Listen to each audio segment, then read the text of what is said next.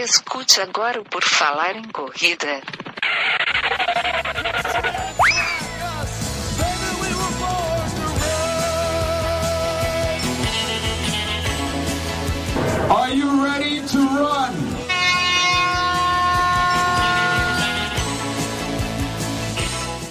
Começa agora mais um episódio do podcast do Por Falar em Correr, mais um episódio trazendo informação, história, curiosidade, mais um monte de coisa que pode te ajudar na sua vida, querido ouvinte. O meu nome é Enio Augusto e hoje eu vou conversar com o Fábio Falcone, que é fotógrafo e videomaker e é fotógrafo também do Ironman Brasil. Nós vamos falar aqui com ele. Tudo bom, Fábio? Seja bem-vindo. Tudo bem, muito obrigado primeiro, Enio, pelo, pelo convite. Uma honra poder participar e contar um pouquinho da, da história, da nossa história, e também queria é, agradecer também as pessoas que vierem a, a, nos ouvir e participar conosco. Exatamente, você que está ouvindo aí no futuro, não sei quando você está ouvindo, mas se você ouviu, você gostar, você compartilha, marca a gente nas redes sociais. Essa é uma forma de ajudar o Por Falar em Correr, divulgando aí. Então, assim, se você gostou, você já avisa assim, ah, gostei, compartilha lá, avisa para os seus amigos e tudo mais. Hoje nós vamos, então, conhecer um pouco da história do Fábio, porque ah, eu já trouxe aqui né, alguns fotógrafos e organizadores e coisas assim, e a gente sempre gosta de trazer o, o pessoal que trabalha um pouco atrás, né, do, nos bastidores, que você não vê tanto. Você vê lá, ah, eu comprei uma foto de tal fotógrafo, mas eu não conheço o rosto desse fotógrafo, talvez, não sei, né? Às vezes acontece isso. E aqui, com o Fábio, a gente vai trazer isso também. E ele tem essa parte de, de fotografar triatlo também, lá do Ironman, então a gente tem bastante coisa para falar aqui. Bom, o começo, Fábio, é o seguinte: eu queria que tu fizesse uma pequena apresentação tua aí. Como é que tu definiria assim, o Fábio Falcone? Se eu pergunto, quem que é o Fábio Falcone? O que, que você me diria? Cara, eu sou, um, primeiramente, um apaixonado por esporte. De uma certa forma, um esportista frustrado, porque eu sempre gostei de fazer atividade física. Quando tenho 49 anos, então, quando eu fazia esporte com 16, 18 anos, antes era para de praticar esporte para estudar. Hoje é o contrário, né? Hoje é pra, principalmente com relação a algumas modalidades. E como eu não desenvolvi no esporte como eu gostaria, tive a oportunidade de jogar razoavelmente bem futebol, tênis, eu cheguei a, a ser federado, depois eu fui me desmontando, né? Quebrei ombro, quebrei, é, machuquei o joelho, e aí terminei parando com esporte. E aí comecei com, com, com a produção de uma revista de esporte. Então, eu sou um, um entusiasta da, da, das modalidades esportivas e não quis largar mais isso, enveredando pelo caminho aí da, da fotografia, que a fotografia me aproxima ao esporte, né? Tá, e a fotografia entrou quando aí, porque o esporte, pelo que eu vejo, sempre praticou, até foi federado e tudo mais, mas e a fotografia? Quando é que tu viu assim, pô, vou ser fotógrafo, viver de fotografia? Como é que foi isso? Tu sempre gostou de foto? É uma coisa meio maluca, né, Enio? Porque, na verdade, assim, eu, eu era um, um esportista frustrado, que de repente eu precisava estar no meio do esporte de alguma forma. Criei uma revista de esporte, se pudesse, se assim pode chamar de, de revista de esporte, chamava é, Esporte e Saúde, eram 16 páginas somente, era distribuída gratuitamente em academias, em centros esportivos, e queria incentivar a prática esportiva de alguma forma. A fotografia surgiu porque naquela época não existia fotografia digital, por isso os poucos cabelos, e aí, pela ausência dessa, dessa da, pela, pela, necessidade da fotografia e pela falta da fotografia na mão, né, de, de, produzir fotografia, de sempre ter que produzir uma capa de revista e nunca ter uma, uma, uma fotografia disponível, ter que ir para bancos de imagens para comprar fisicamente a foto, mandar escanear e tudo mais, é, eu comecei a sentir a necessidade de fotografar. E eu tinha um, um, um sócio, que era meu primo, ele tinha uma máquina fotográfica, e aí eu sempre tive de olho na fotografia, que era uma coisa que eu sempre procurei acompanhar, e aí me aventurei a começar a produzir fotografias, mas para tentar suprir a necessidade da minha revista. Foi quando surgiu realmente a fotografia na minha vida. Fotografando um pouquinho esporte, mas ainda aprendendo, né? Pegando a máquina fotográfica e tentando aprender ali meio na, meio na raça, para suprir uma necessidade de uma, da, da nossa revista, né? Tá, mas essa revista que tu criou, tipo, tu, tu tem alguma formação que tu decidiu, ah, tipo, era jornalismo, publicidade, daí decidiu criar uma revista, porque uma revista mesmo que seja de 16 páginas, hoje em dia até a pessoa de repente consegue criar, deixa digital, mas naquela época, tu, mesmo que fosse 16 páginas, não é uma coisa simples de fazer, né? Como é que surgiu isso, essa ideia assim? Tu trabalhava com isso? Cara, não, não, foi, minha vida sempre foi assim, Enio.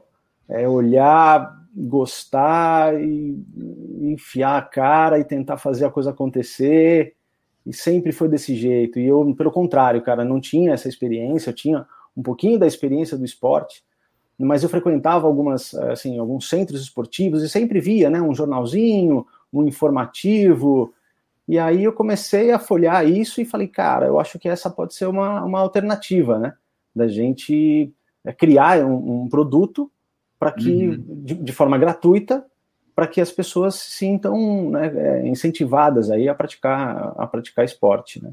Então foi isso mesmo, mesmo na raça. Eu, eu abria a revista assim, olhava, falava, pô, essa revista aqui foi dividida em três colunas de texto. Eu ia lá e, e dividia três colunas de texto, mas imagina, hoje em dia, com, com toda a editoração eletrônica que a gente tem, é muito mais fácil, mas naquela época era meio sofrido, né? Então eu tive que aprender de entrar na gráfica, olhar como é que era, conversar com um, conversar com outro, apanhei muito, muito, muito, muito, fiz muita coisa errada para tentar acertar a, a, a, diagramação. Só, só o fato de diagramar uma, uma revista já é muito, muito complicado, né?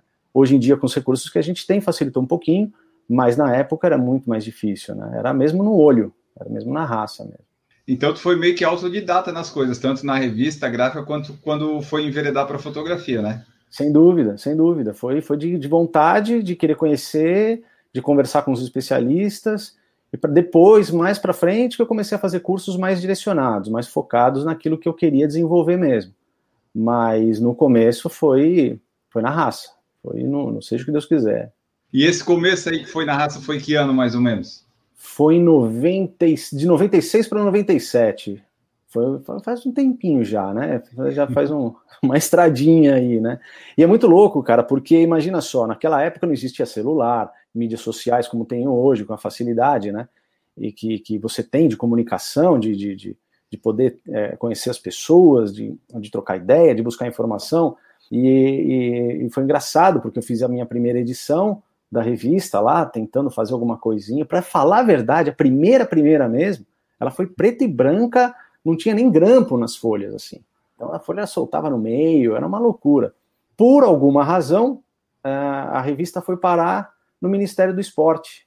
Não me pergunta como, porque tinha uma feira na época do, do, do esporte, Pelé Esporte, alguma coisa, e se não me engano, o Pelé era, na época era, era era o ministro do esporte, uh, e por algum motivo essa revista, eu fui nessa, nessa feira, cheguei a distribuir para algumas pessoas, tal, essa, essa revista caiu no, no Ministério dos Esportes, e eles pediram para apoiar essa, essa, essa revista uh, mandando matérias, né?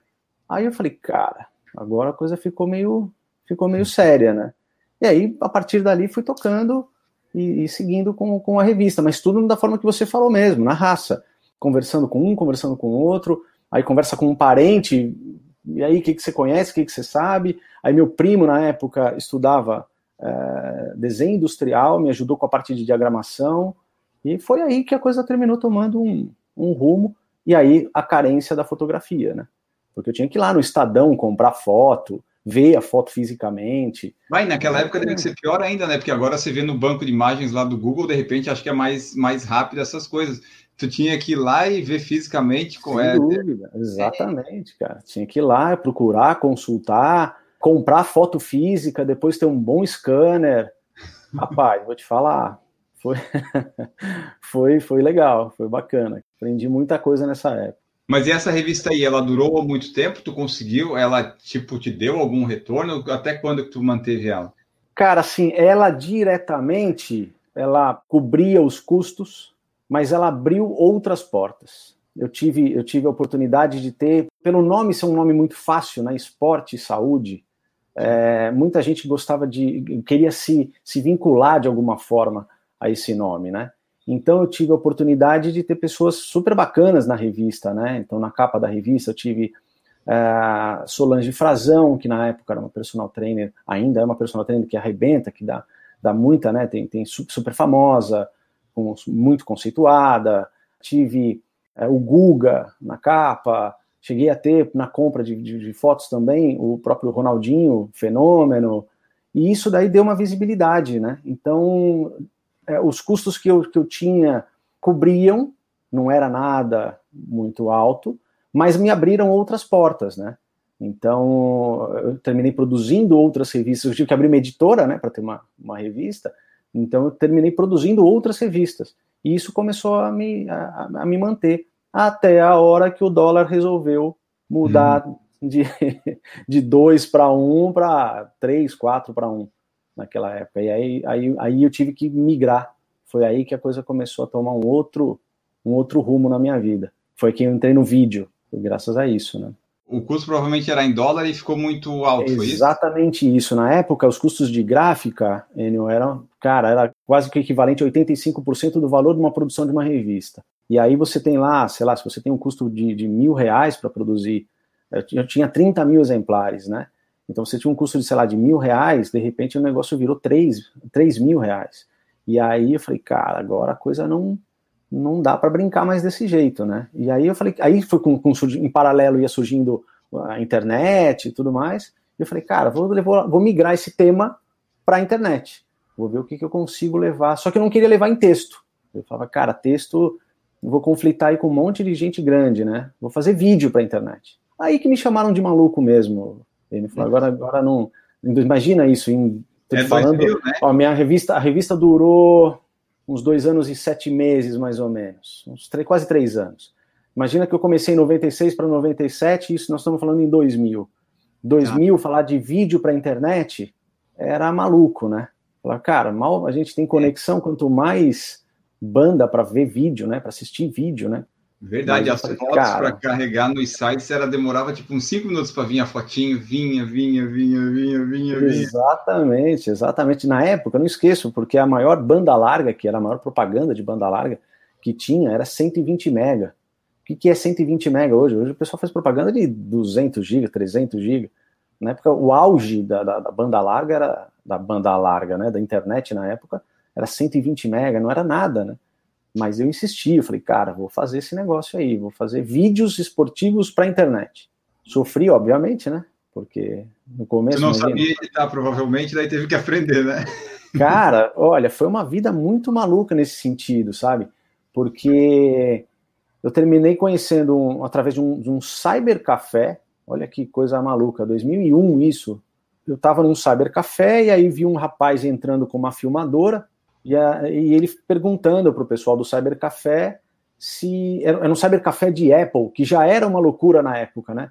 Porque os teclados eram pretos, a, o computador era aquele G3, não sei se você já te, parecia um capacete, assim, não sei se você chegou a ver alguma vez. Uhum. Então, assim, as pessoas já não gostavam de Apple, né? Assim, tinha um, tinha um certo receio de Apple, na verdade, e porque era novidade, né?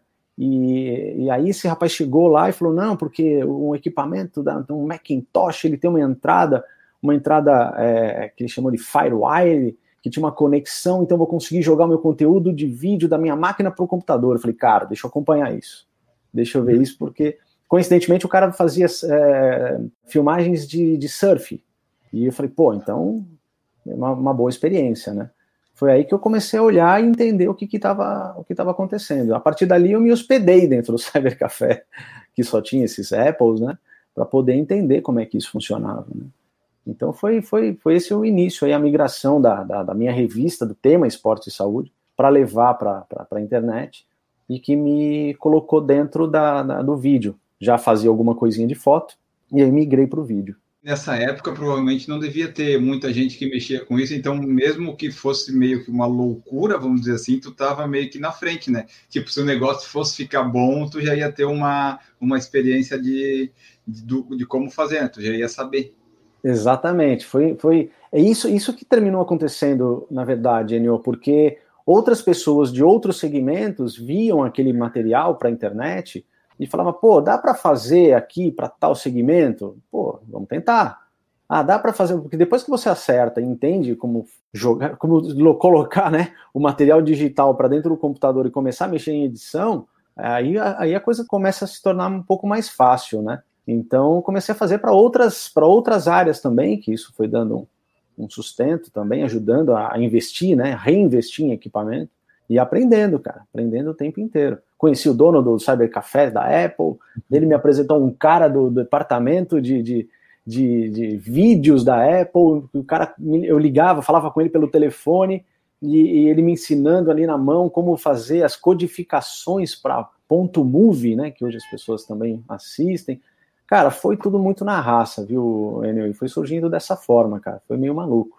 E, e, qual que equipamento tu usava na época? Porque não sei se é, tinha, era tipo a máquina devia ser uma máquina ok, tradicional, das boas talvez, mas para filmar não devia ser a mesma, devia ser tipo aquelas filmadoras, como é que era? É, era filmadora, cara. Eu comecei com aquelas handcam, aquelas câmerazinhas pequenininhas, mas não era mão, com fita? Assim. Era com fita mini DV, mas já era digital, já era uma grande evolução para o computadores. Pois é, aí eu descobri também na base da raça, né? Eu descobri que não foi procurando no Google, né? Então, além disso, né, Enio, na minha época era Barça, né, cara? Hoje em dia, hoje em dia é Google, tá tudo na palma da mão, né? E, e eu comecei a, a, a, entender que as filmadoras tinham uma conexão chamada FireWire, que era a mesma conexão que só tinha na época nos equipamentos Apple, então eu entendia que a minha necessidade era, numa ponta, uma filmadora que tivesse essa conexão FireWire com a outra ponta que era o computador. Aí descobri, descobri que tinha plaquinhas FireWire para colocar em PC e tal, mas que rodavam melhor na, na, no processamento era melhor nos equipamentos da Apple, né? Então foi, foi tudo, tudo aprendendo, uma conexãozinha ali, um, um botãozinho ali, e aí a coisa foi tomando esse, esse corpo, né? Então, tipo, tu conseguia pegar da câmera, passar direto para o computador por causa dessa conexão, é isso? Exatamente, exatamente. Porque imagina só, se você tentasse colocar, porque não tinha esse negócio de cartão de memória, né? Tira o cartão de memória de um lado, espeta do outro, põe lá no computador e pronto, né? Não tinha, então você tinha que dar um jeito de. A vantagem é que, como essa fita mini DV ela era digital, né, tida como um sistema digital, ela já possibilitava ter nas câmeras essa conexão digital, que era a conexão FireWire. Depois teve a conexão USB, porque se fosse a câmera comum, um pouquinho mais atrás, era aquela conexão RCA, né, que eram os três pininhos, o que a gente tem hoje no, em, alguns, em alguns aparelhos, que é o vermelhinho, o, o amarelo e o, e o branco, e, e, isso, é, isso é, é, sinal analógico, né, então você não consegue transmitir. Graças a Deus, nessa época eu já peguei essa transição aí, e o pulo do gato era justamente essa plaquinha FireWire que conseguia viabilizar e falar, conversar o computador com, com a câmera, né? Tá, Mas era qual que era a, qualidade desses vídeos na época? A qualidade máxima era quanto? 720? Cara, não, menos, era o VGA, né? Era o Ainda? VGA, era, o antigo VGA, que era o 640 por 640 de, de, de largura, né? Por 480 de altura. Depois começou a entrar o HD, que aí já foi para uma resoluçãozinha um pouquinho melhor. Mas por um lado, N é muito louco isso, né? Porque por um lado, quando você tem uma resolução como a VGA, você passava rápido o conteúdo. Sim. Por causa dessa plaquinha, essa FireWire transmitia numa velocidade 11 mega por segundo, que hoje, hoje tem placas que transmitem a 400 mega por segundo. Mas já era um pulo do gato, porque tinham outras placas que só transmitiam a 1 mega por, por, por segundo, então era mais lento. E aí o pulo do gato era esse do, do, do, do FireWire, né? E aí a gente, a gente é, jogava todo esse conteúdo para o computador com rapidez, porque a resolução também não era muito grande, então um minuto que eu tinha de vídeo, eu tinha um minuto para transmitir, então era um para um, então essa relação era super boa, então eu conseguia agilizar o processo de edição e veiculação. Depois as coisas começaram a ficar mais pesadas, e aí o processo começou a ficar um pouco mais lento. Mas, por incrível que pareça, esse, esse, esse processo ajudava bastante, né? É, e assim, o computador na época ele suportava isso, porque hoje em dia a maioria, né, vai, tipo, aqui no meu MacBook Air eu consigo editar em 1080, às vezes ele dá uma esquentadinha, mas eu consigo ir, que ele não é para isso, uhum. né? Mas naquela época dava para o computador suportava o que tu precisava? Pela resolução que ele recebia a imagem, que era o VGA, então ele atendia bem. Tanto para a Apple quanto para os equipamentos, da, da, os PCs na época, né? É, eles começaram a ter uns aplicativos nativos que eram muito leves. Então você tinha na Apple, até até hoje, né? O iMovie, aí é você tem na, nos PCs. Exato, então é, é, rápido, né? Ele, ele é muito intuitivo, então dá para você fazer muita coisa nele. E nos PCs você tinha o Movie Maker, que também era muito intuitivo. Como você tinha uma resolução relativamente leve, então você conseguia trabalhar. Mas, cara, é, na época realmente os, os, os, meus PCzinhos, eu tinha os PCs e tinha, e tinha um, um, Apple, né? Os PCzinhos sofreram bastante, cara, porque realmente quando depois a resolução começou a aumentar, né? Automaticamente a qualidade, e aí, aí os equipamentos sofriam bastante. Agora, a minha questão é, tipo, tá, tu conseguiu transmitir rápido para o computador, no computador você conseguiu editar, mas aí chega a parte da internet. Em 2000 a gente não tinha internet boa. Aí como é que você fazia? Tipo, ah, acabei o vídeo, tá perfeito, vou subir, aí você ia dormir, voltava no outro dia, como é que é? Cara, é, é, tinha isso, né? Tinha esse pequeno detalhe. Na verdade, os arquivos também não, não eram arquivos muito grandes, né? Hoje você faz um videozinho de um minuto, ele vira, vira, vira quase um giga de conteúdo, né, de peso.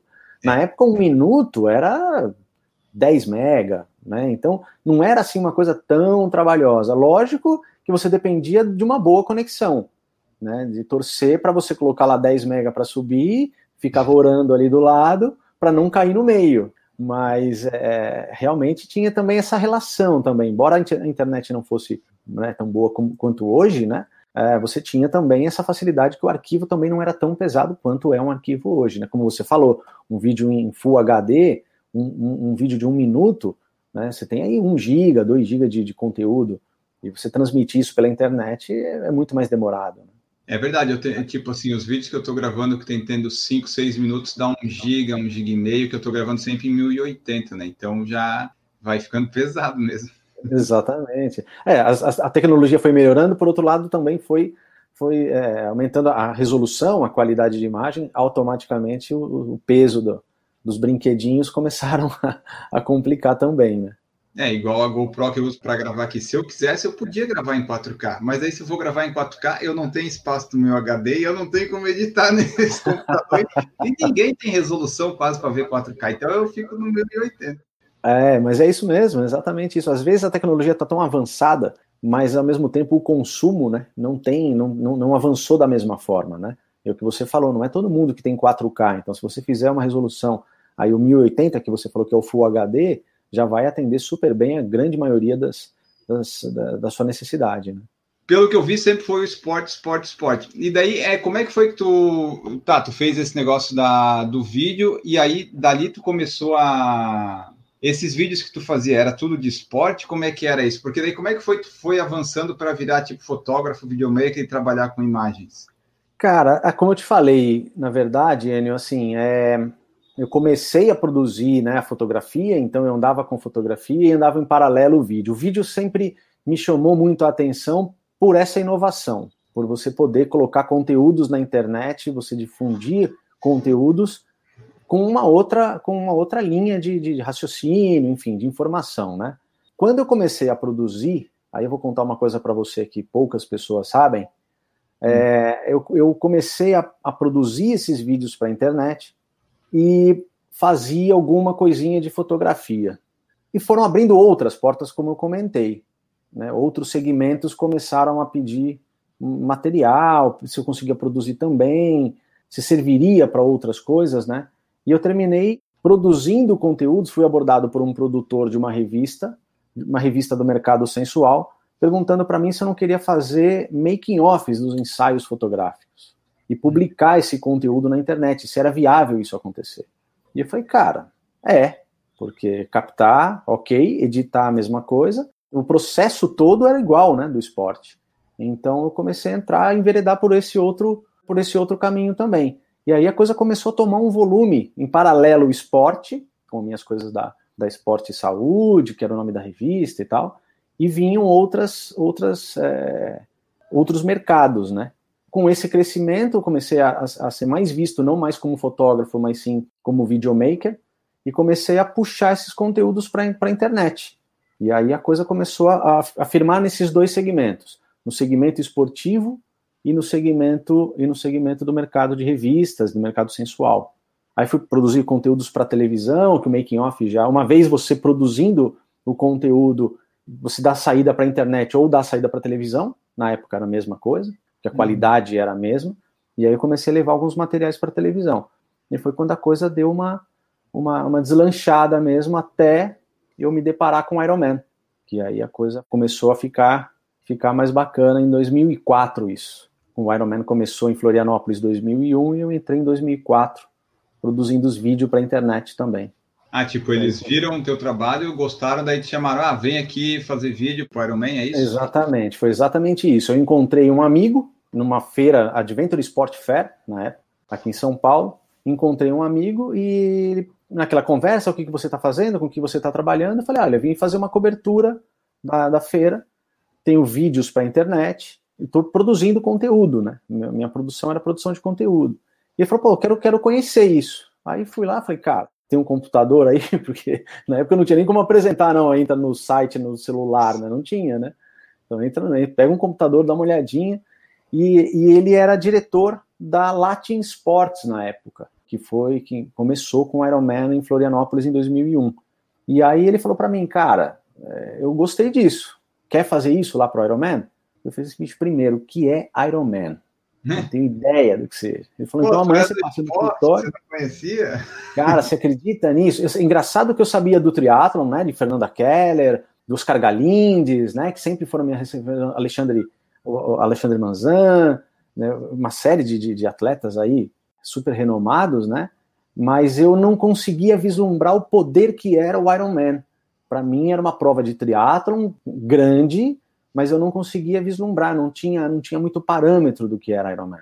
E aí ele falou, duas semanas antes do, do desse Ironman de 2004, ele falou para mim, cara, vai no meu escritório, vou te mostrar um DVD, assiste o DVD e vai para Florianópolis. Quando eu cheguei lá, que eu me deparei com aquela coisa de maluco, né? Falei, cara, isso daqui é sensacional, isso é fantástico. Mas você não acreditar, o que eu levei na minha mala? A minha filmadorinha, minha handcam com as fitinhas mini DV e uma plaquinha FireWire para tentar achar um PC lá em Florianópolis para colocar a placa e aí conseguir fazer essa, essa transmissão aí de, de, de, de da câmera pro, pro computador e editar no Movie Maker.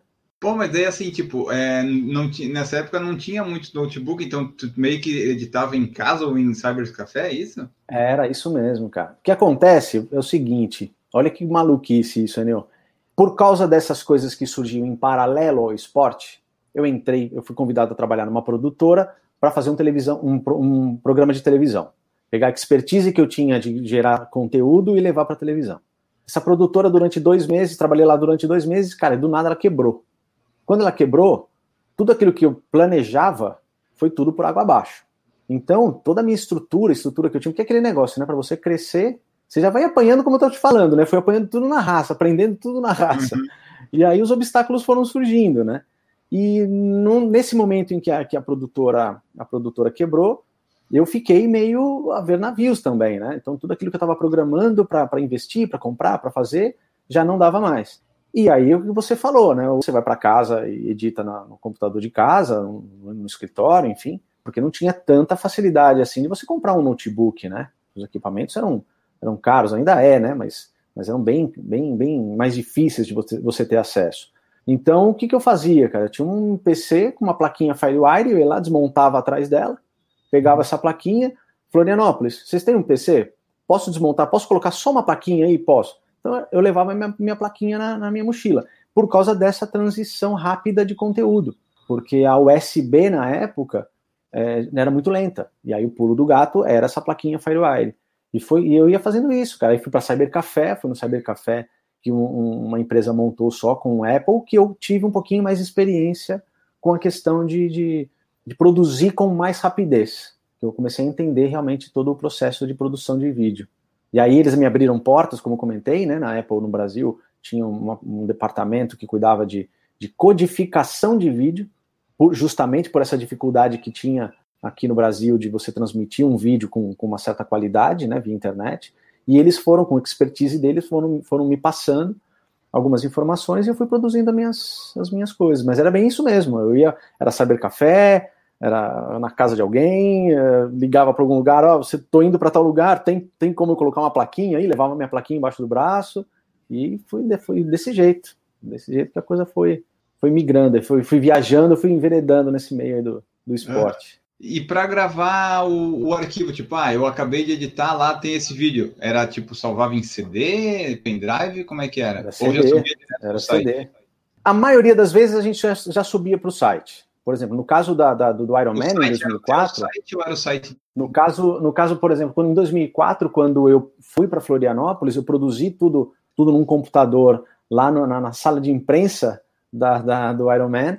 E aí o próprio departamento do Iron Man, que cuidava da parte de tecnologia, fazia esse, esse upload do vídeo né, para o sistema deles. E era, eles me ajudavam muito nesse sentido também, porque imagina, para o Iron Man, é, você tinha a versão em português, inglês e espanhol. Né? Você tinha um site nos três, nos três idiomas. E aí o pessoal do departamento me ajudava a subir os vídeos para os três idiomas.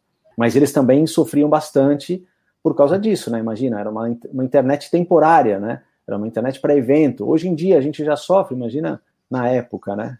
Eles que se viravam, né? Mas tinha essa necessidade de subir logo, tipo, ah, gravou, editou, já subir no dia, porque naquela época a então. internet já não tinha, tipo, não tinha muita gente acessando. Os vídeos tinham acesso, dava. Porque na TV eu imagino que fosse atingisse mais gente naquela época do que a internet, não?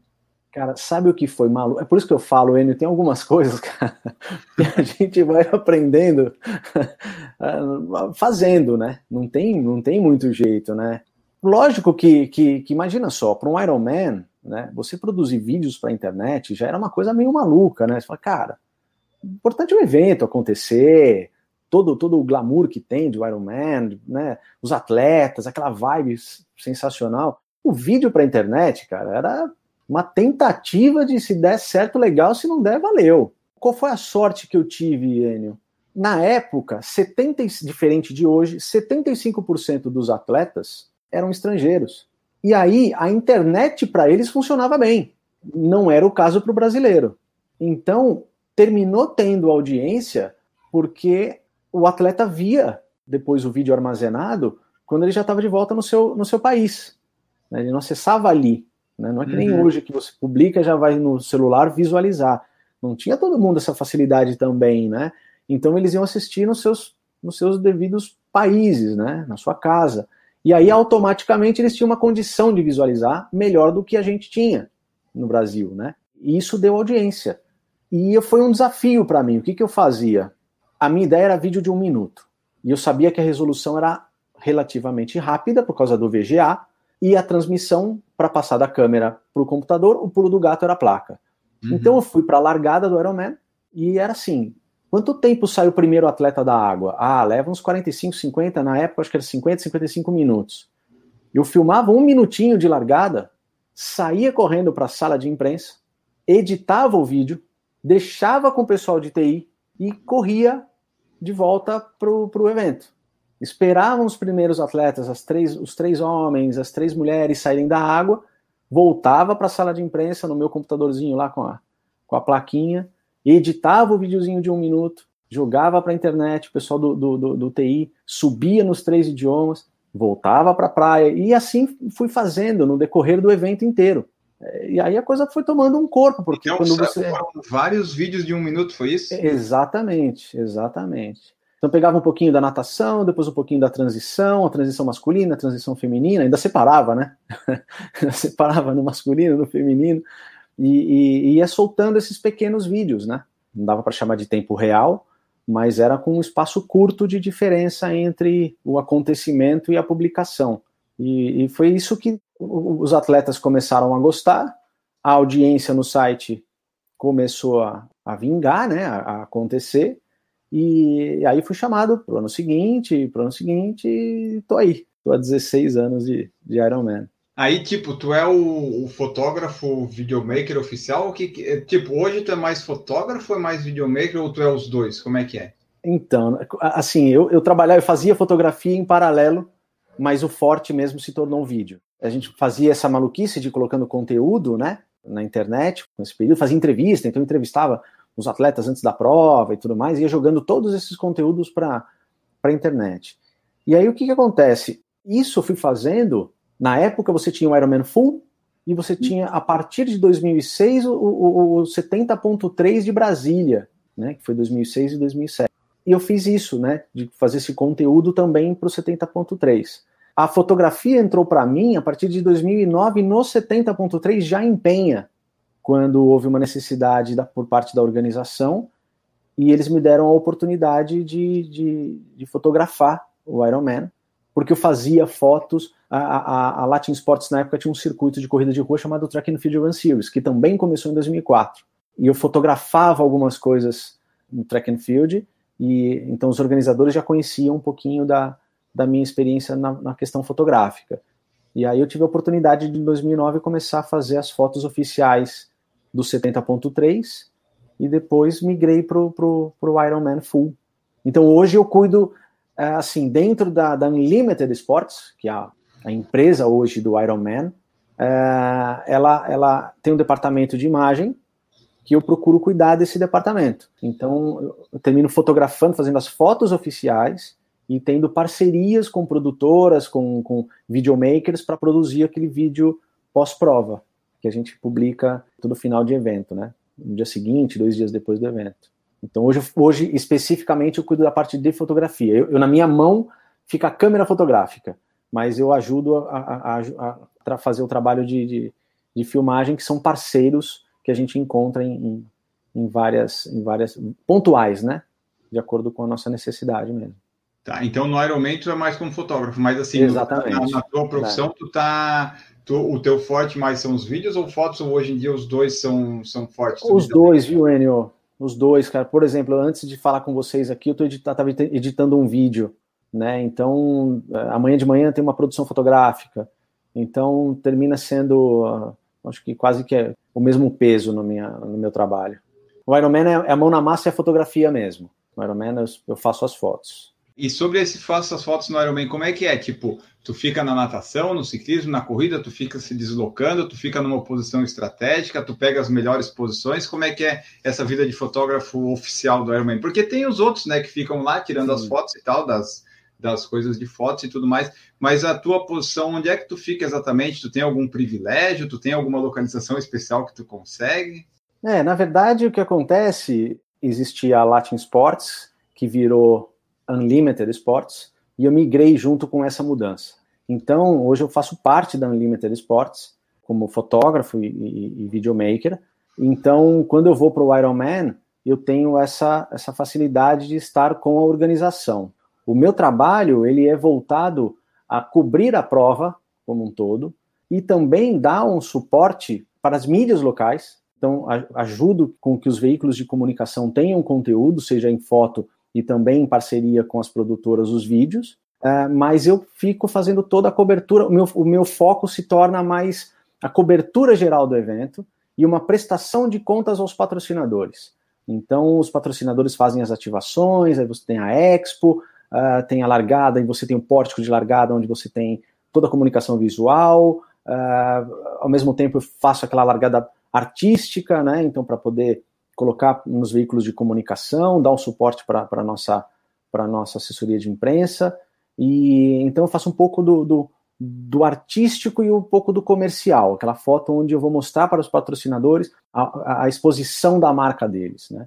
Então essa, essa é o meu, esse é o meu, eu recebo um briefing do nosso departamento de atendimento, colocam tudo que o patrocinador é, vai expor, aonde ele vai expor, se vai ter algum tipo de ativação, se algum produto é, vai ser consumido pelos atletas do patrocinador, então eu termino fazendo toda essa, essa cobertura desse briefing previamente estipulado. E aí eu rodo na, na, no evento inteiro o teu foco não é necessariamente ah, tirar foto dos atletas ou dos atletas de elite, é essa coisa de ah, eles podem até sair na foto e tal, mas geralmente tem alguma coisa por trás também, não é só tipo só, só dos atletas que tu tira foto, né? Tu não é tipo fotógrafo. É, na verdade assim, eu sempre procuro, eu tenho essa essa essa meta, né, de fotografar os atletas que estiverem na, na ponta.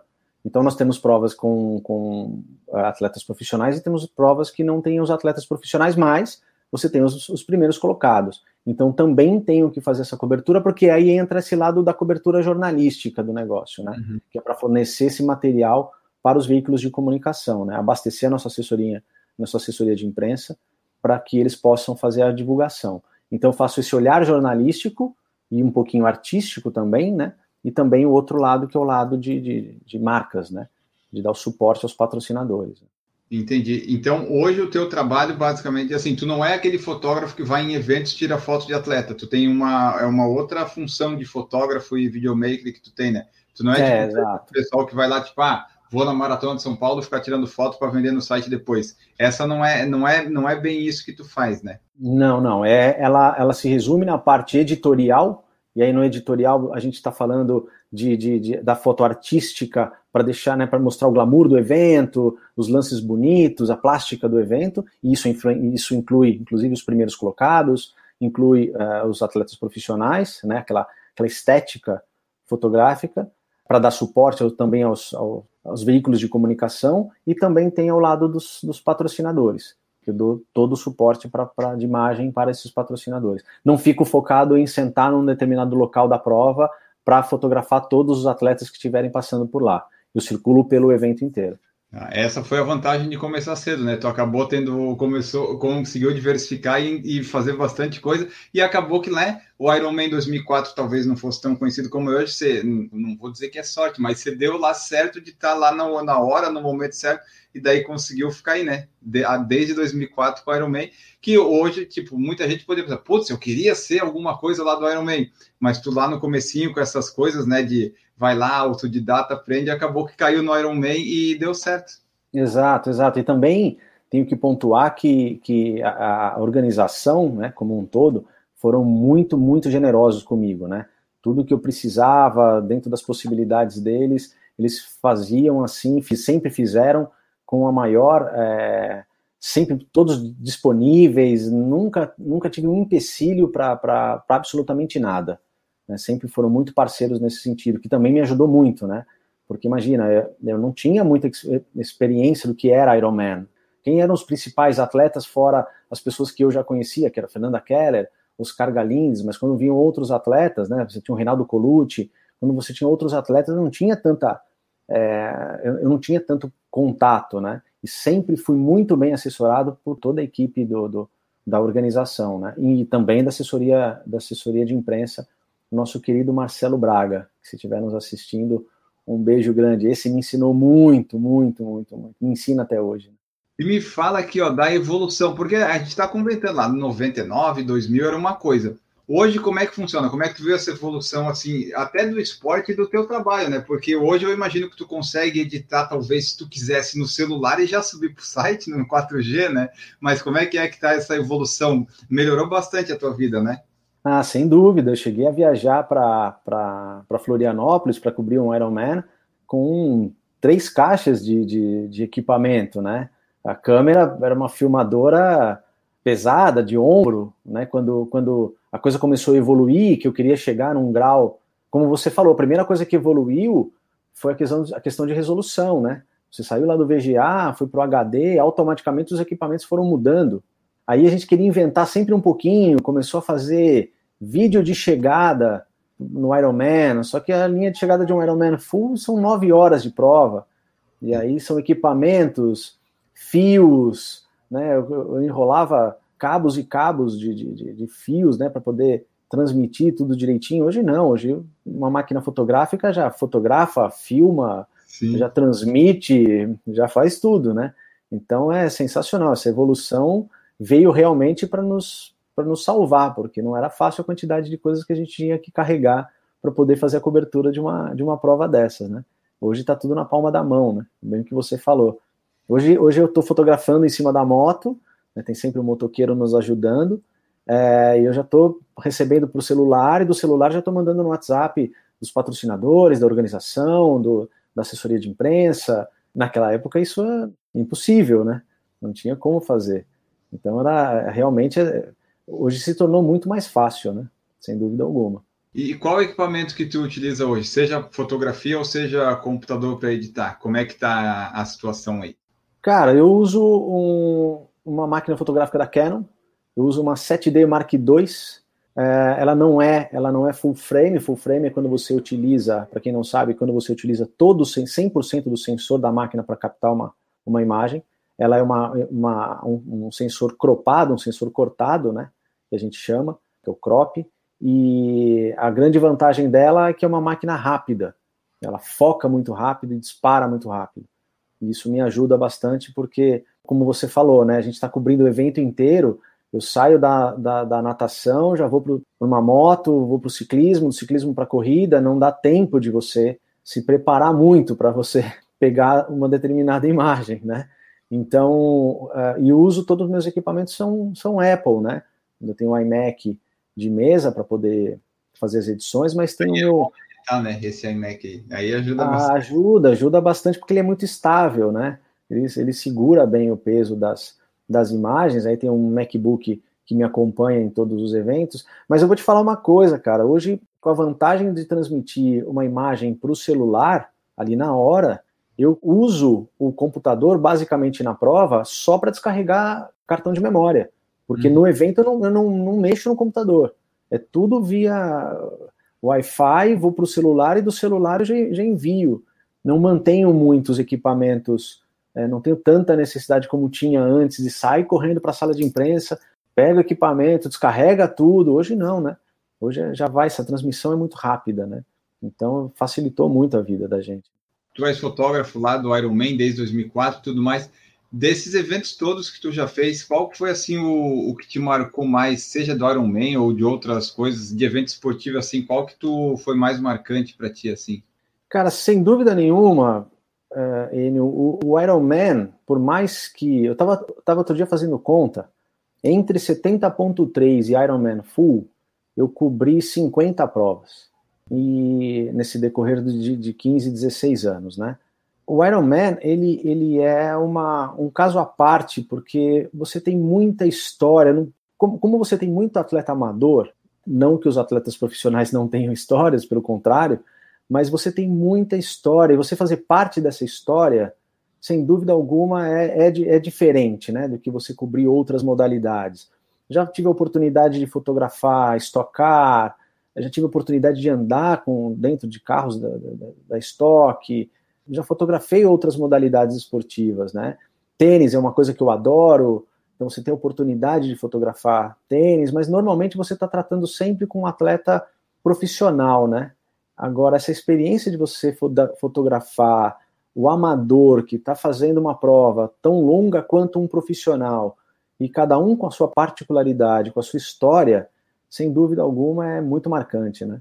É, porque o Iron Man, os profissionais vão lá, chegam lá e ganham, mas o legal, assim, é ver o pessoal amador chegando, né? Principalmente os que vêm mais depois, estão sofrendo lá, sei lá, ficaram quantas mil horas na bike, estão fazendo maratona para 4, 5 horas, né? Quando ele chega. Eu não sei se tu fica lá o tempo todo, né? Mas a, os que tu fica, que tu vê, deve ser, deve ser legal, é emocionante essa chegada deles, né? Sim, sem dúvida, é, é, é o que você falou, Enio você fotografar outras modalidades esportivas é sensacional. Eu gosto muito de. Já fotografei beach tênis, que agora é moda, né? Tudo quanto é lugar. Você tem lá uma quadrinha de beach tênis. Fotografei tênis, fotografei estocar, tive a oportunidade de ir na Fórmula 1. Então, são, são é, modalidades incríveis, né? Cada um com a sua, com a sua experiência, né? Agora, aquele que você vive mais de perto, que você pode ter mais contato com a, a vida e a história do, do, atleta é a corrida de rua também, né? É a corrida de rua, é o triatlon, porque não é porque a pessoa está fazendo 5 quilômetros que ela é menos do que, do que uma outra pessoa que fez uma modalidade maior. Pelo contrário, a gente tem histórias maravilhosas de pessoas que se superaram para poder fazer 5 quilômetros, né? Então isso, sem dúvida nenhuma, é o grande, é o grande diferencial para mim, sim. Só voltando ali no negócio de editar, qual que é o programa que você usa? Você usa o iMovie ou aqueles Premiere Pro e no celular? Não, já uso, uso o Premiere ah. para edição, uso o After Effects para algumas, alguma pós-produção, para algumas vinhetas, algumas coisas assim.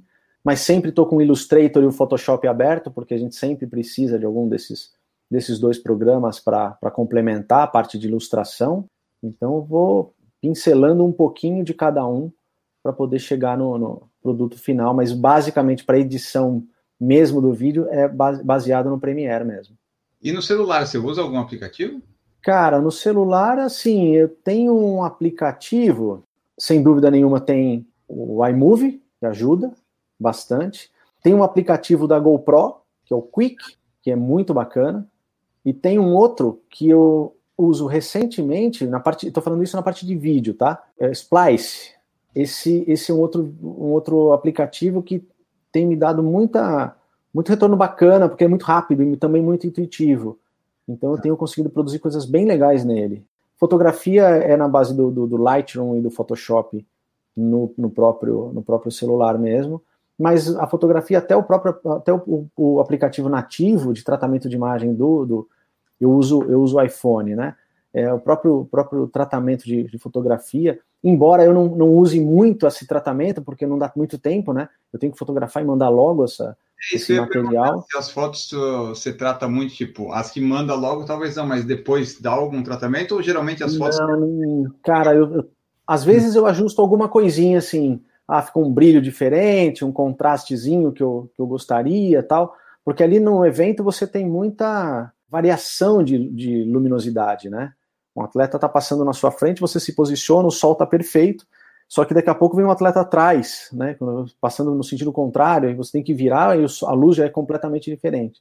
Então, às vezes, eu faço um, algum tratamento, sim. Mas no evento, como você falou, não, não dá tempo. A foto tem que sair na mão mesmo, tem que errar bastante para sair uma, uma foto boa. E posteriormente, muito pouco, muito pouco. Até porque também não sou um expertise em tratamento de imagem, não admiro muito quem conhece Photoshop, quem sabe quem sabe trabalhar bem. Não, não é muito a minha praia, não. Sofro um pouco. Quando você está ali fotografando os negócios do Ironman, o que, que é mais fácil fotografar? Natação ou ciclismo ou a corrida? Tu fica na motinho lá, né? Fica, já deve ser difícil, às vezes, sei Sim. lá, se tá em alta velocidade, tá tremendo tudo. Mas como é que é? Quais, qual tipo é mais difícil de fazer? Cara, assim, é, agora, essa tecnologia que a gente está falando, ela me tirou um prazer que eu tinha que era fotografar do helicóptero do Iron Man. Aí realmente para mim o grande lance era fotografar a natação, porque fotografar lá de cima era é, filmei bastante tempo também lá de cima. Depois quando eu migrei para fotografia ainda a gente não tinha tantos drones como tem hoje. E aí, com, com a chegada dos drones, aí a gente não teve tanta necessidade de subir de, de helicóptero. Mas a natação eu acho que é um momento Cara, não tem uma vez que eu não estou na linha de largada de uma natação que eu não estou tenso, que eu não estou preocupado, que eu não estou né, ali querendo tirar o melhor resultado, a melhor imagem. É, a natação realmente ela me deixa mais um pouco mais nervoso. A corrida se torna um pouquinho mais fácil justamente por isso, né? Pelo fato de não ter tanto movimento quanto tem na, na, na moto, por exemplo. Você pega uns ciclistas aí, a galera realmente gosta de, de, de acelerar no, no, na bike acompanhar de moto do lado é, não é fácil, não é fácil. Eu não sou muito corajoso, mas é, fotografar no ciclismo realmente é tenso, porque a rapaziada gosta mesmo de, de acelerar suas bikes aí, né? É muito legal, é fascinante quando você consegue uma boa imagem, mas realmente é bem intenso. Então a corrida se torna um pouquinho mais um pouquinho mais fácil para fotografar. É tipo uns 100 cliques para sair uma boa na bike, né? Cara, é aquele negócio, imagina, né? Você vai. Outro dia até estava comentando com um amigo, tentei acompanhar o Igor Amorelli descendo uma, uma, uma serrinha dele ali, um trechinho de serra que tem na, na, na SC 401, quando ele estava fazendo o 70.3, quando ele sentou no canote da bicicleta, não sei se é exatamente assim que, que fala, que ele pegou uma aerodinâmica. Eu estava com um motoqueiro na, comigo, ele, ele falou, cara, eu não sei o que vai acontecer, mas a gente não vai conseguir acompanhar ele, não. Eu falei, bicho, você não, não acompanha na, na, faixa do ciclismo, vamos para a faixa de rolagem, né? Que é, normalmente ali na, na SC401 é compartilhado, né? O fluxo. É, vamos para a pista de rolagem e tenta acompanhar. Eu preciso dessa foto, né? E só que eu vou te falar, não é fácil, cara. Dá um, dá um bom medo ali, viu? Não é fácil, não. Mas é muito legal. É porque você fica sentado de costas, né? Então, quando era mais novo, sim, né, Enio? Aí a gente vai ficando mais velho, vai ficando com mais medo, né? Então, aí não dá mais, né, cara? A gente trava a perna no, no centro de frente normal, trava a perna no, no, no, motociclista e só fico sem as mãos justamente para poder controlar a, a máquina fotográfica. Mas não dá mais, né, Enio? A gente vai ficando meio meio mais velho fica mais, mais bobo, né? Ah, eu ó, essa foto aqui não deu, infelizmente, passou muito rápido, vamos para o próximo. Não vai... Olha, já, já aconteceu de, de, me deparar com situações que fala, cara, é melhor a gente tirar o pé e esperar ele na subida ali, ele vai ter que diminuir, porque senão não dá, não. Para não colocar tanto a gente em risco quanto o atleta, né? Isso Sim. é uma coisa que a gente procura cuidar muito, né? E tu já nessa vida de fotógrafo aí, de fotografar as coisas, já deve ter fotografado alguma queda meio sem querer, tipo, ah, fotografando, depois de caiu a pessoa, você conseguiu alguma, já teve Já, alguma... cara, já em 2015 ou 2016, acho que foi 2016, nós pegamos acho que 20 horas de chuva consecutivas no Ironman Full, e aí a pista vira um sabão, né? E aí fui, fui fotografar um atleta, cara, ele tentou brecar para fazer uma, uma, uma curva, e não conseguiu parar. Ele vinha muito rápido, né? E aí, quando, quando eu estava mirando para fotografar ele fazendo a tangência da curva, daqui a pouco ele sumiu da bicicleta, né? Falei, ué, cadê Sim. o cara, né? Aí tomou um capote razoável. Graças a Deus não, não aconteceu nada, porque o rapaz até soube cair muito bem, mas foi assustador, porque eu estava tudo olhando pela, pela lente da câmera e você se depara, você perde um pouco de noção de distância, né? Entre uhum. você e o, e o ciclista, e de repente ele ele desaparece da câmera, foi, foi um, pouco, um pouco assustador, mas bastante, cara, a gente já viu bastante. E, e não tem jeito, quando você está no negócio, quando você está no meio, Enio, você para, você vai falar com o atleta, você vai ajudar, você vai procurar dar todo o suporte. Né? A gente, eu não sou triatleta, mas está no sangue de você é, ir ali, participar, você faz parte daquela, daquela história do atleta. Né? Então, quando ele cai, uns tombos assustadores, mas eles levantam e não estão nem aí, dão joga uma aguinha, já sobe na bicicleta de novo e vão embora. É, durante a prova a pessoa meio que não sente, né? Tipo, caiu, tá, tudo bem, vou continuar, mas daí depois, quando ela acaba, quando esfriar, quando for tomar banho, aí que, aí que ele vai sentir, mas na hora, tipo, ah, vamos seguir em frente, né? O que, que é esse ralado, essa perna caindo aqui? Vamos até o final. Exatamente isso, olha, eu já vou te falar, já vi atletas cruzando uma linha de chegada, fala, meu Deus do céu, cara, eu acho que metade de você ficou no percurso, cara, porque foi tanto tombo, tanto, tanto ralado que meu Deus do céu, mas é, o pessoal é muito, isso, isso é muito legal, né? Isso é muito motivante, né? Você vê a pessoa passando por todos os tipos de, de dificuldade e conseguindo cruzar a linha de chegada. Aí não tem jeito, né? Você se contagia junto, né? Das fotos que você faz aí no Ironman, qual que é a foto que tipo não pode faltar quando você está fazendo ali o trabalho? Tipo, ah, é uma foto da natação, é uma foto do cara chegando. Qual que é a foto mais comum, assim, a, a foto que sempre tem que ter? Cara, no meu caso, eu tenho um briefing, né, para seguir. Então, esse briefing, ele, ele não, eu não posso faltar com nenhuma foto. Essa pode é ter a mais, mas pode ter a menos daquilo ali, né? Exatamente. Eu tenho que cumprir todo aquele, aquele cronograma, né? É lógico que uma, uma foto de natação é sempre muito bacana tal, mas a chegada ela é fundamental, né? Porque tá. é, é, o que ilustra o meu trabalho, né? E é o que vai dar a mídia para o evento, né? Então essa foto de linha de chegada é fundamental mesmo além das grandes histórias, né? Você tem grandes histórias que são os, os diferenciais aí no, no, evento que contribuem bastante para contar um pouco da história do evento. Então, esses outros atletas a gente também procura cobrir, mas sem dúvida nenhuma chegada, se eu deixar escapar uma chegada, aí a coisa a coisa complica um pouco.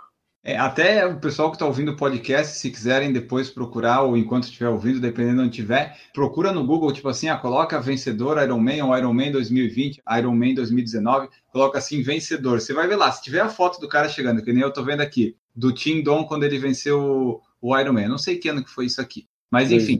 2016, acho. 17.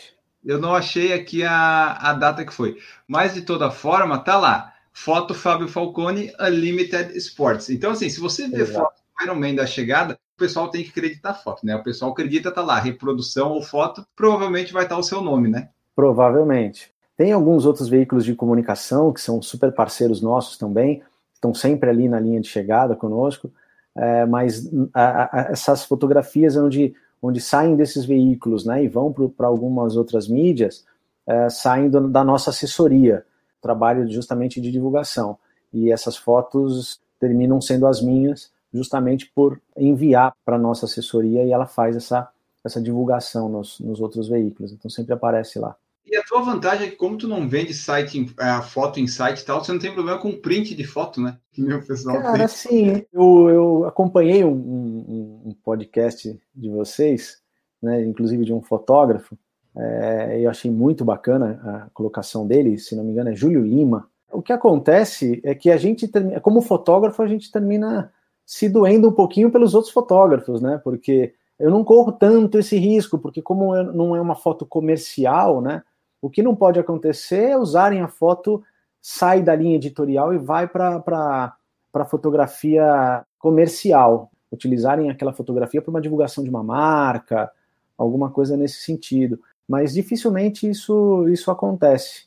Não tenho, não tenho problema com esse tipo de coisa, não. Mas fico chateado pelos meus, pelos meus colegas quando vejo os prints por aí, né? E claro, essa pergunta não poderia faltar. É, já deve ter, sei lá, quantas milhões de fotos e vídeos você já fez, mas tem algum que você gosta mais? Algum vídeo ou alguma foto que tu diz, putz, essa foto aqui é a que eu mais gosto, seja lá por qual significado for? Tu consegue eleger uma ou algumas? Tem algumas fotos que diria que no futebol é que nem marcar um gol, né? Porque ali não, não dá tempo, né? Você fotografar esporte, não dá para falar para o atleta, faz uma gentileza para mim, volta um pouquinho e tira de novo, né? Essa, essa foto, só pra, faz de novo só para poder tirar essa foto. É, tiveram várias fotos bacanas, né? O que, que eu considero uma foto bacana? Quando eu vejo fotografado, reconhecer através daquela imagem um momento muito bom para ele. É, até comentei essa do, do, do, do Igor, né? Na, na linha de chegada, é, no caso, comentei sobre a, a, foto dele no ciclismo, mas quando ele venceu o Ironman Full, poxa, tá ali na linha de chegada com o Igor Amorelli vencendo, é uma, é uma imagem sensacional. Tive a oportunidade de fotografar uma pessoa que foi entrevistada por vocês também, o Fábio Rigueira, ele é um, um atleta, meu Deus do céu, meu xará, o Fábio, ele dá uma lição de vida e eu tive a oportunidade de fotografá-lo na linha de chegada do, do, do Ironman, né? É, até tem uma foto aqui, deixa eu ver, aqui atrás de mim.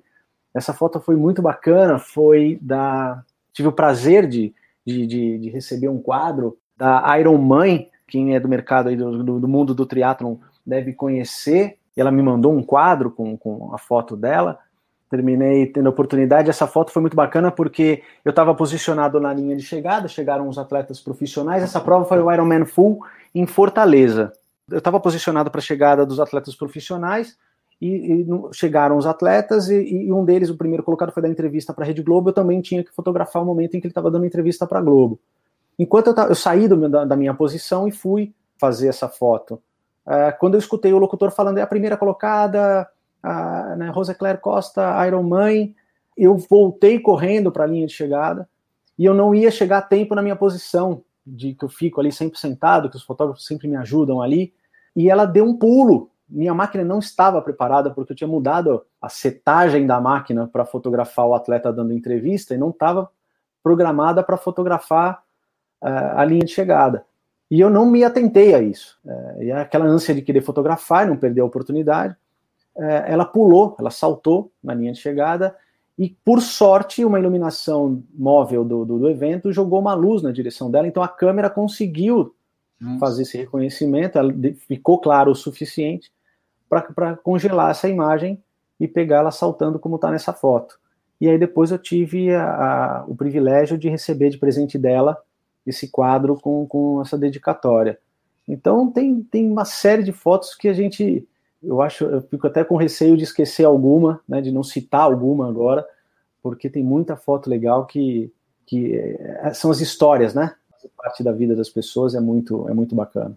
Que às vezes não é só a foto em si, é tipo essa aí que você contou, né? É o que aconteceu para tu chegar para ela acontecer. Às vezes não é assim, ah, a foto de uma chegada é a foto que aconteceu porque teve uma convergência de vários fatores que, ó, oh, saiu a foto, a melhor.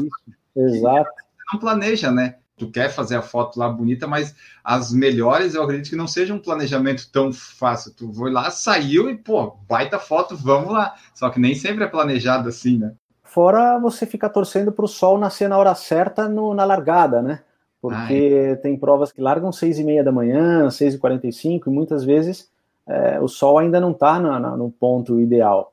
E aí você é, torce para o sol nascer e às vezes a gente consegue dar uma sorte muito bacana de fazer fotos lindas da largada graças à iluminação, né? Então você pega um nascer do sol, uma silhueta de um atleta, são fotos muito bacanas que a gente gosta sempre, como eu falo, né? É um, é um gol que a gente marca na prova, né? E, e, vídeo, tem, tem alguma. Dá para fazer alguma relação de vídeo também, como você faz com as fotos? Ou vídeo não, porque vídeo tipo, tu faz vários takes e tem algum resultado de vídeo que você gostou mais? Olha, é, eu tive uma experiência uma vez que foi também no Ironman Full. O que, que uhum. acontece no Ironman Full, só para você entender um pouquinho como é que funciona o meu trabalho? Se a largada for 6 horas da manhã, 7 horas da manhã, fatalmente eu comecei a fotografar uma hora, uma hora e meia antes. Se a prova acaba meia-noite, meia-noite e meia, eu só acabo quando o último atleta chega. Até porque uhum. existe uma, um ritual aí do último atleta, né? E eu tinha me comprometido a cuidar junto dessa, da, da parte de fotografia, cuidar também da parte de vídeo. E preparar um vídeo para o dia seguinte da prova, para ser veiculado na, pre, na premiação da prova. Imagina, eu fotografei das 5 e meia da manhã até meia-noite e meia, peguei os equipamentos, peguei todo o material do, do, da equipe de filmagem, fui para o quarto no hotel e fui editar. E aí é aquele negócio, né? Você não está editando com o computador da sua casa ou do seu escritório, que roda bonitinho e tal. Estou ali no hotel, enfim, editando, tentando não dormir, né? Em cima do computador. E foi uma, foi uma prova muito foi uma prova muito dura, né? Uma prova de, de em Fortaleza, Ironman Full. Você tem tantas coisas que, que acontecem, né? De, de calor, de desgaste dos atletas, desgaste da, da gente, né? Da, da equipe de, de, de, organização, enfim, dos fotógrafos. E aí eu virei na noite até 6 horas, 7 horas da, da, da manhã para editar. E eu sempre envio esse vídeo para o nosso diretor-geral da prova, né? para uma aprovação. E eu enviei por volta de 6, 7 horas da manhã o vídeo, e a premiação começaria 9 horas. E eu não tinha resposta se o vídeo estava aprovado ou não. E o tempo foi passando e eu não queria incomodar, e hum. meu Deus do céu, e agora? E eu falei, cara, começou a dar sete e meia, oito horas, eu falei, vou levar o vídeo para o telão e seja o que Deus quiser, né? quando eu estava colocando o vídeo no telão, que não daria mais tempo de, de, de, de uma alteração, de uma reedição e tudo mais, o nosso diretor-geral, né, Carlos Galvão, mandou para mim via WhatsApp, né, pô, sensacional, fantástico, ficou excelente, blá, blá, blá. nossa, cara, aquele tempo que eu fiquei trabalhando às 5 da manhã até meia-noite e meia na fotografia, e depois virei à noite editando o vídeo, foi recompensado por uma mensagem bacana da parte dele, e aí foi, foi, foi coroado com, com a veiculação na premiação, com a participação de todos os atletas ali, né, que ficam acompanhando a premiação. E os atletas gostaram muito, foi, foi muito bacana. No final do vídeo, os atletas elogiaram bastante, então foi um vídeo que não foi tão não saiu tão perfeito como a gente gostaria, porque a gente sempre assiste e quer melhorar alguma coisa, né? Mas a repercussão e essa dificuldade que eu tive de produzir um conteúdo depois esse vídeo finish, vídeo pós, né, que a gente fala, é, realmente esse de, de, de, Fortaleza me marcou bastante, porque foi, foi sensacional. O Careca de Correr perguntou assim, Fábio, se tu já perdeu uma cobertura toda por causa de falha no equipamento, cartão ou câmera, se tu já teve algum contratempo.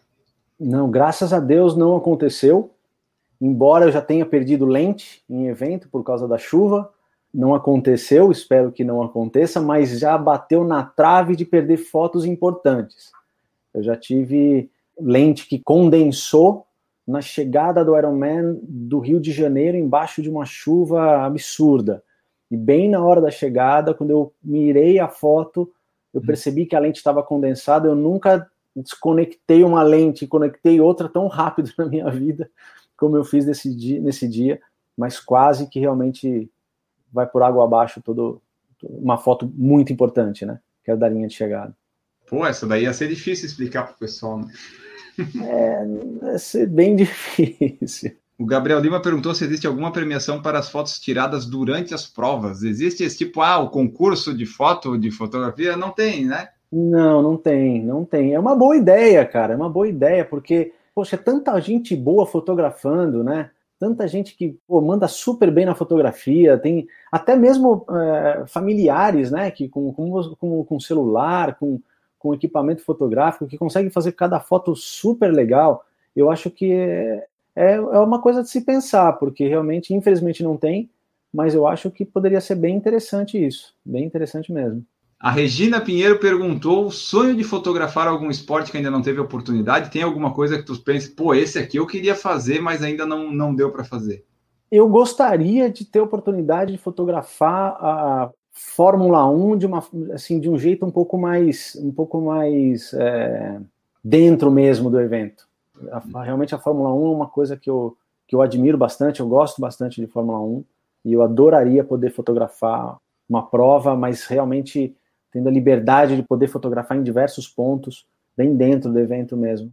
Tu tens usado drones nos trabalhos? Tu trabalha com essa parte ou essa parte é, não é muito contigo?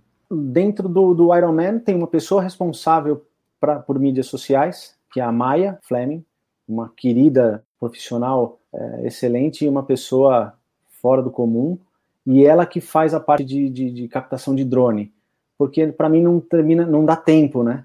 Eu uhum. tenho que estar tá ali no, no, pegando os principais atletas entrando na água, pegando todas as largadas, então não consigo, não dá tempo de, de, de, de decolar nenhum, nenhum drone, não. Então fica por responsabilidade da Maia. Ah, imagina que legal seria tu na moto lá, virado de costas, pilotando um drone para tirar foto do pessoal. Ia ser demais. É, eu não sei se o drone ia terminar bem. Ou eu, né? Mas... ia dar um probleminha. É, exatamente. Adoro. Eu tenho, eu tenho, um drone, mas eu não termino não conseguindo fazer na, na prova. Tu usa mais para consumo interno, né? Não para tantas essas coisas. Assim. Exatamente. Assim. Tivemos em 2020 um ano meio atípico no mundo, né? Tivemos uma pandemia, uma quarentena, que a gente ainda não se livrou totalmente disso aí. Eu queria ver, é, afetou muito a, a, o teu trabalho, porque como é, o pessoal de eventos teve, né, foi bastante prejudicado. Eu queria ver como é que afetou aí a, a tua vida, se daí deu para ajeitar, como é que tu fez para se virar nesse tempo? É, sem dúvida nenhuma, no começo da pandemia foi uma pandemia para a gente também, né? Eu acho que todo mundo sofreu, quem trabalha com evento, quem trabalha com fotografia, em geral, né? Eu vejo muitos amigos fotógrafos de casamento também passaram pelo mesmo, pelo mesmo problema. É, eu tenho trabalho junto ao, ao, ao Ironman. A parte boa desses teus amigos que fotografam casamento é que teve muita separação, então o pessoal vai casar de novo, então vai dar para recuperar. Exatamente. É, então, então teve, sem dúvida nenhuma, afetou bastante a minha área de, de, de fotografia. É, eu trabalho com o Ironman, com o Unlimited, mas eu também tenho uma produtora em paralelo, que eu tenho autonomia para poder fazer outras coisas. E eu terminei tirando alguns projetos da gaveta. Lógico que nos primeiros meses impossível, né? Porque eu acho que ninguém conseguiu seguir com, com as suas coisas por causa de, realmente eu fiquei os dois, três primeiros meses 100% dentro de casa. Depois as contas batendo na porta, né? Mas assim, é, eu, o que foi legal é que eu consegui tirar determinados projetos da, da, da gaveta. Isso foi muito bacana. Né? A gente não consegue ficar parado, né? Então deu para agitar algumas coisas. A própria, a própria Unlimited Sports, que tem um circuito de triatlon que é o sprint olímpico, né, o triatlon de entrada, elas criaram um, um triatlon indoor, e aí também tinha a parte de produção fotográfica.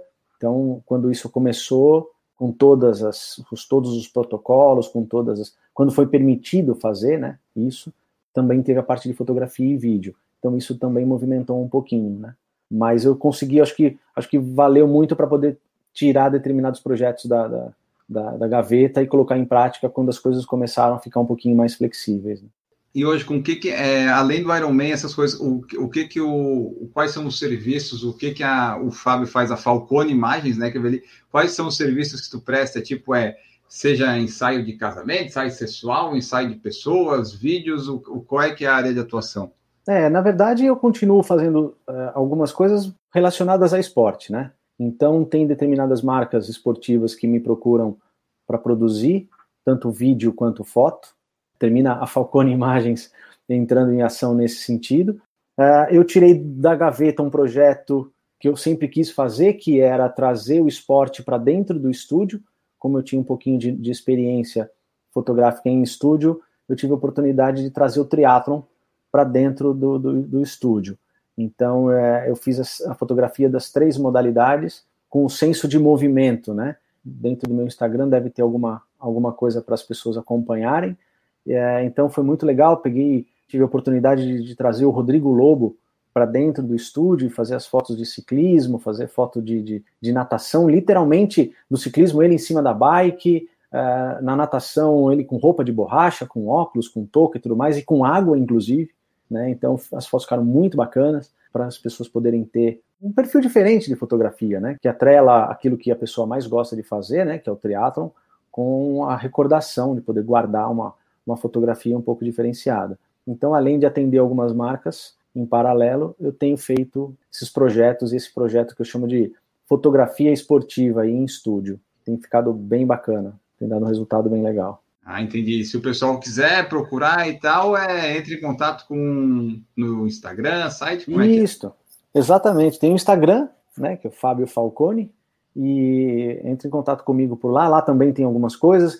Eu estou trazendo, estou tentando resgatar um pouquinho da fotografia impressa. Então, todos os ensaios fotográficos que eu tenho feito, eu tenho produzido quadro, eu tenho produzido um mini book com as fotos impressas, porque com, com a, a, tecnologia do, do, do digital, a, a, oportunidade de você perder as fotos, de você se desfazer das fotografias, da mesma forma que você tem a possibilidade de fotografar bastante com o celular, você também descarta com muita facilidade. Então, além das fotos digitais que o atleta recebe, eu procuro fazer ali um, um quadro, esses livros. No Instagram tem alguns, alguns exemplos para que a pessoa possa guardar realmente de recordação e não correr o risco de amanhã perder alguma imagem, desfazer um computador, perder um HD, alguma coisa nesse sentido, e terminar perdendo o seu, o seu material fotográfico. É verdade, hoje a gente tira foto demais, a gente descarta demais, a gente às vezes se perde, porque assim, tu tem tanta foto que eu quero pegar uma foto, por exemplo, de fevereiro, eu tenho que subir tanto na, na galeria do celular e, e tá lá, na, e daí às vezes a gente não acha as fotos, porque é foto demais, a gente descarta e tem, e tem demais também. É. Exato, e, e, assim, eu, eu,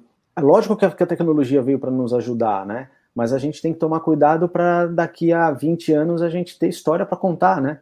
E essa história está muito baseada na fotografia, na imagem, né? Seja ela em foto, seja ela, seja ela em vídeo. Eu acho que é importante a gente ter isso na, em mente, que, que a fotografia ela é um, um exemplo de recordação. Tenho certeza que a grande maioria das pessoas tem seus parentes que viram e mexe e mostram uma fotografia, né? Uma fotografia impressa, alguma coisa assim.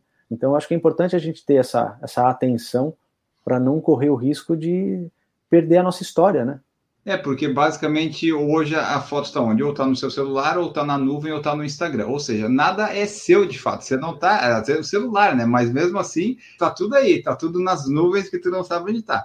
Antigamente, pelo menos, você tinha o albinho lá, que tinha 24 fotos só, mas está lá guardado, está até hoje aqui nas gavetas. É, mas é exatamente isso. Outro dia, é, minha mãe resgatou lá um monte de foto. Isso é muito bacana, né? Porque talvez se tivesse. Imagina só, tô com 49 anos de idade você pegar fotografias minhas de, de, de, de, Agora não, né? Que a fotografia está muito mais fácil de você ter acesso, de imprimir, enfim, revelar e tudo mais. Mas imagina se ela não tivesse guardado isso, tem tantas coisas bacanas que a gente passa, né?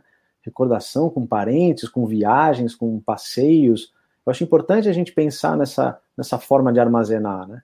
Marcelo Espigueira perguntou: o que, que é mais importante, na tua opinião, o tênis para o corredor ou a câmera para o fotógrafo? Rapaz, eu vou te falar uma coisa. Quando você fotografa por 20 horas no Ironman, o tênis fica de uma tal importância, cara, tão grande quanto uma câmera fotográfica.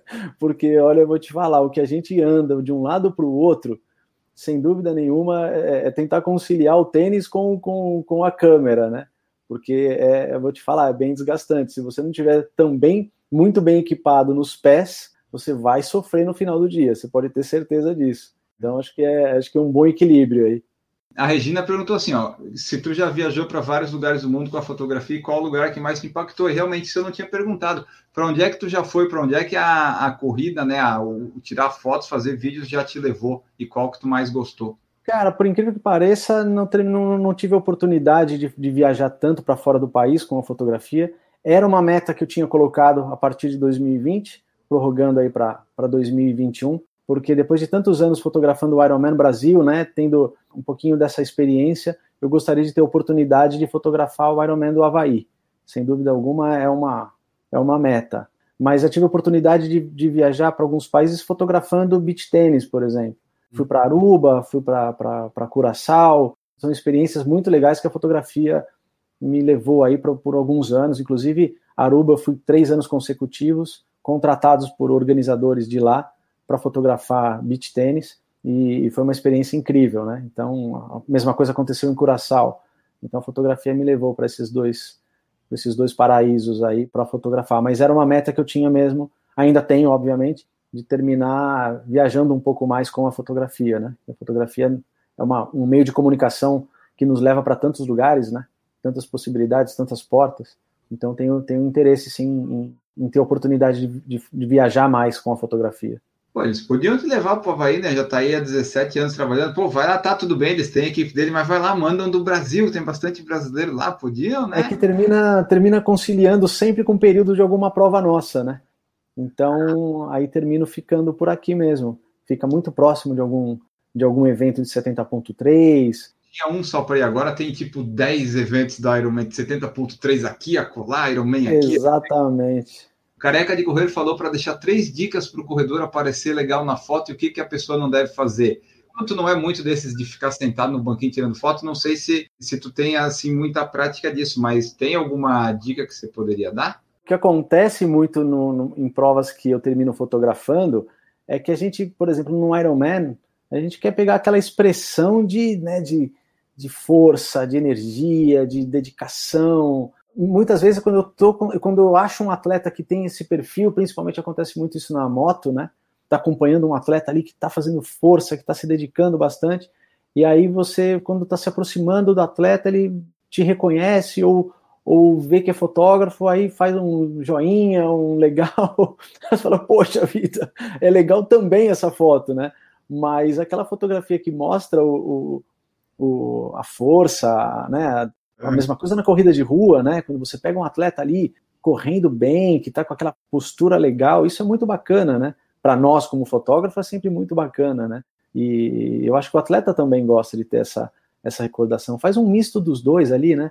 sorri para um e faz força para outro, e aí você tem, você tem as duas opções, mas eu acho que é aquele negócio mesmo, a gente quando está fotografando esporte, você é uma, é uma mescla entre você querer participar de alguma forma da prova do atleta, né, relatando uma foto bacana, mostrando uma, uma postura bacana, por outro lado também é muito legal quando você vê o atleta que te reconhece ou reconhece o seu trabalho e te faz um, né, um sinal, uma, alguma coisa assim, mas a, a fotografia, o fotógrafo de, de, de, esporte gosta muito da postura, né? Daquela que mostra o vigor da, do, do exercício, né? Então a gente sempre procura fotografar quando o atleta está decolando do chão e não quando ele está aterrizando, na corrida, no caso, né?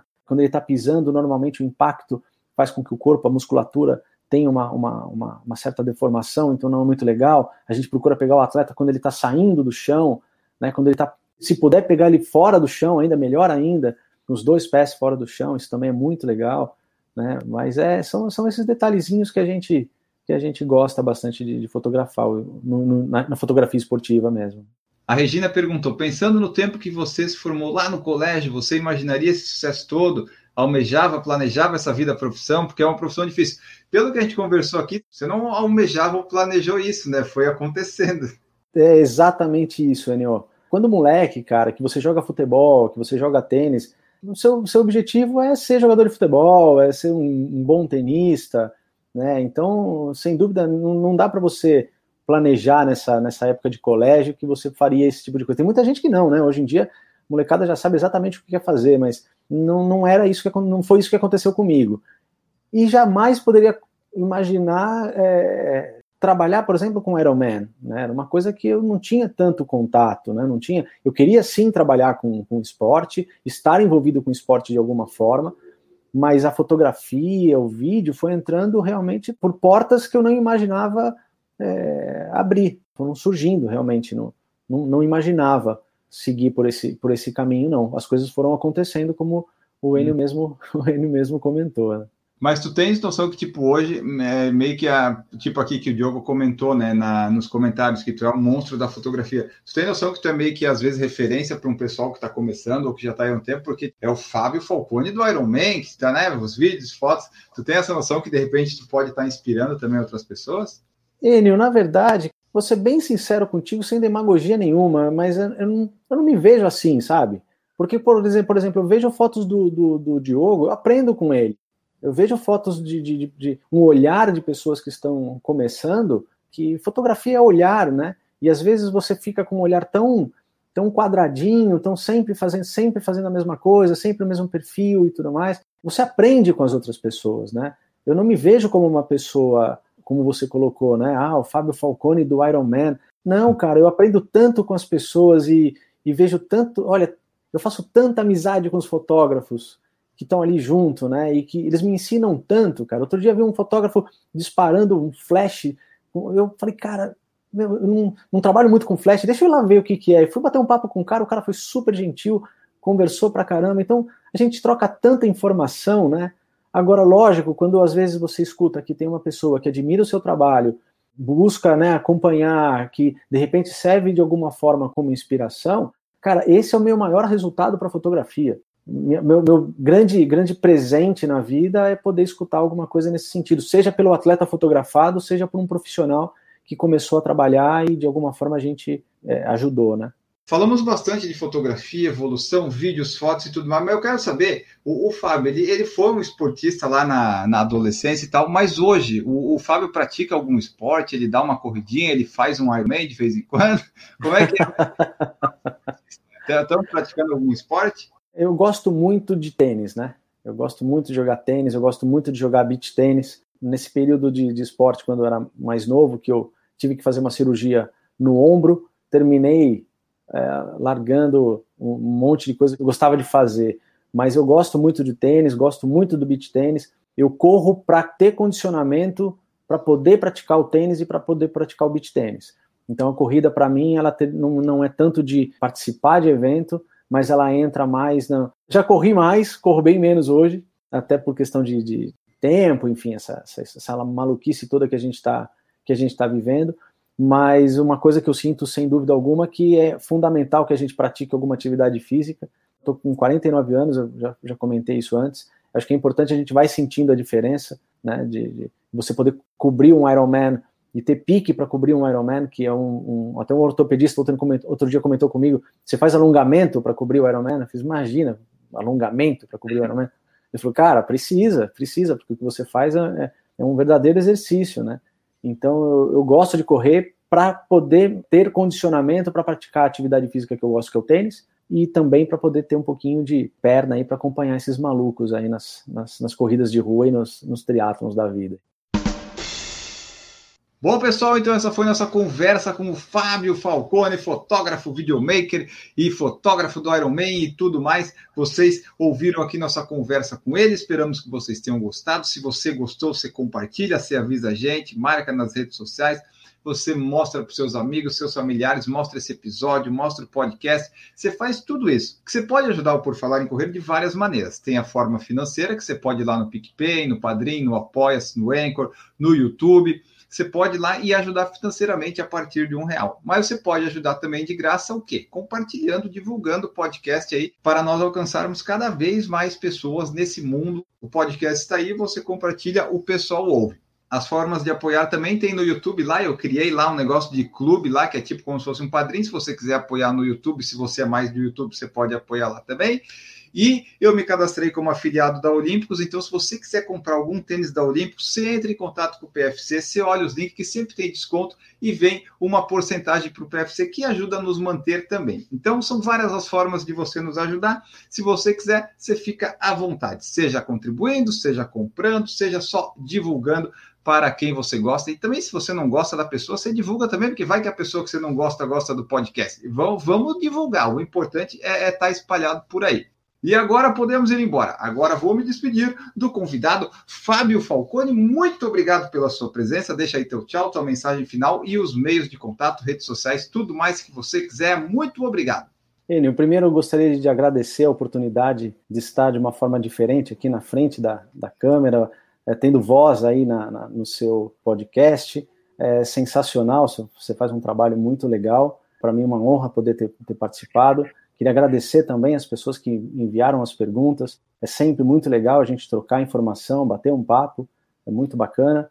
Quem quiser acompanhar um pouquinho do meu trabalho, eu tenho o meu Instagram é Fábio Falcone, tudo junto. Por ali a gente consegue bater um papo. Se alguém quiser mandar alguma mensagem, envia pelo direct. Se de alguma forma puder esclarecer mais alguma coisa, espero que eu possa ter contribuído tanto para os atletas quanto para os colegas de fotografia, contribuído de alguma forma. Queria agradecer mais uma vez a todos aí, principalmente ao, por falar em correr, ao grande Enio, pela oportunidade. Muito obrigado, Fábio. Nós ficamos por aqui, voltamos no próximo episódio, mas a frase de hoje é a seguinte: Eu não sei a receita do sucesso, mas a receita do fracasso é tentar agradar todo mundo. Voltamos no próximo episódio. Um grande abraço para todos vocês e tchau!